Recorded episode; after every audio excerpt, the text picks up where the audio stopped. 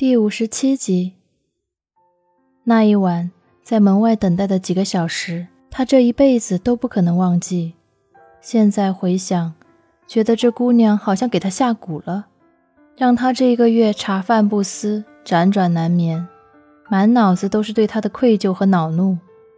眼下终于捉到人了，他一个脸色就能让他无原则投降。说话的时候，他距离极近。温热的鼻息喷在了苏沫下巴上，他觉得痒，心口又很酥，紧绷的身子都因此颤了一下。他真的很怕和楚河单独相处，尤其怕听见他的情话，各种滋味实在很让人难挨。我已经想得很清楚了。许久，苏沫没看他，低声回了一句：“我不同意。”楚河起开身，坐直。一手扯了安全带给自己勒好，一手握着方向盘把控，说话的语调利落又绝对。苏沫无语，词穷的重复道：“我没有介意他，你们本来就是门当户对的，在一起也不奇怪。”楚河看了他一眼：“是吗？”“嗯。”“哼，怎么不看着我？”楚河似有若无的哼了一声。奥迪 Q 五驶离停车位，这一路上十分钟都不到，两个人都没有再说话。等车子驶入文理学院不远处一个小区的时候，苏沫意外地看了楚河一眼，正好听见他说道：“考研需要我换了地方。”“你要考我们学校？”苏沫微微睁大了眼，颇为震惊。楚河轻笑，解开安全带。身子朝他靠过来，一张俊脸在他视线里放大。你希望我考你们的学校？苏沫摇摇头。对这人来说，他们学校好像有点不够格。毕竟他已经从楚西那里知道，楚河从小就是尖子生，高考选了安西师大历史专业，那是重点大学的王牌专业，含金量很高。楚河没再逗他。笑了一下，说：“师大，研究生三年在老校区读，和这里距离不算远。”苏沫哦了一声，不晓得在说什么。楚河捧起他的脸，深黑目光注视着他，语调和缓：“距离不是问题。如果你觉得自己和我之间有差距，我可以回学校再读三年，等等你。要是三年后你觉得还是有压力，我可以继续往上读。”等到你觉得对自己满意，觉得我们合适了，我们再谈婚论嫁。苏沫怔怔地看着他，他的鼻头有点酸，半晌忍不住轻声问道：“要是这期间我们还是分开了呢？不试一试，怎么就知道也有不分开的可能呢？”楚河叹口气，大手摸索着握住他另一只手，指腹轻轻地摩挲着他的手背。语气里添了几分诱哄抚慰。至少目前我们是互相喜欢的。既然心里都有对方，为何不能为共同的目标努力一下？只因为觉得可能最终不会在一起，便拒绝开始和往来？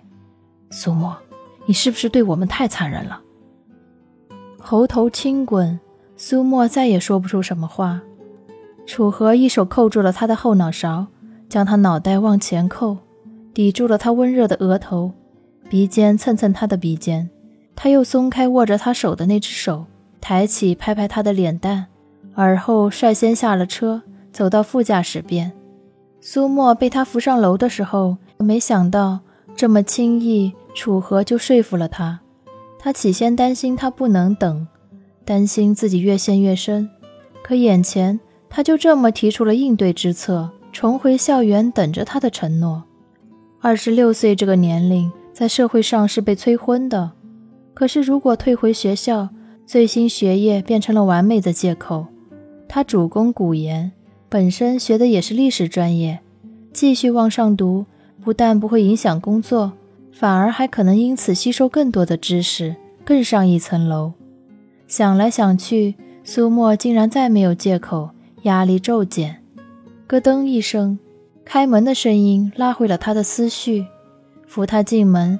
楚河转个身，关上门，在垂眸看他的时候，微微一俯身，将他整个人打横抱了起来。他换的新房子，苏沫还来不及打量，整个人便被抱进了主卧。楚河将他放在床上，修长的身形便压了下来。如果一日不见如隔三秋，那这一瞬他便不晓得等了多少年。但凡想到那一晚自己连夜开车赶过去吃了个闭门羹，心里那一股子躁动的欲火便烧得更旺一些。他咬他的舌头，舔他的唇瓣，细细密密的吻尽数落下，想着要折磨他一下，便愈发柔情缱绻。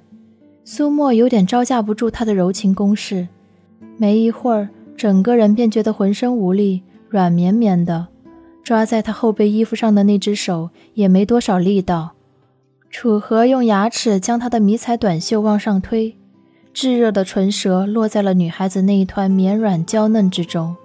苏沫紧张地绷直了脚背，身子往上缩。楚河在这时候抬头看他，眼眸微微泛红。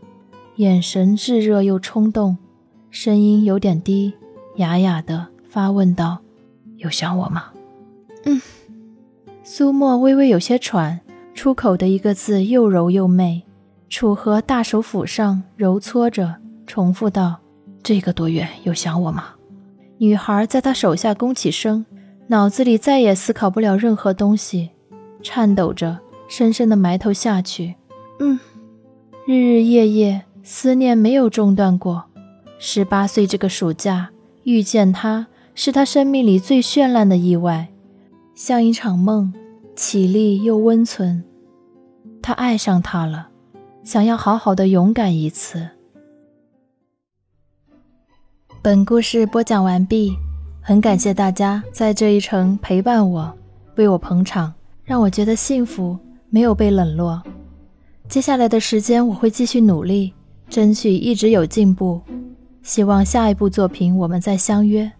我是更好的我，文是更精彩的文，你们也是更好的你们。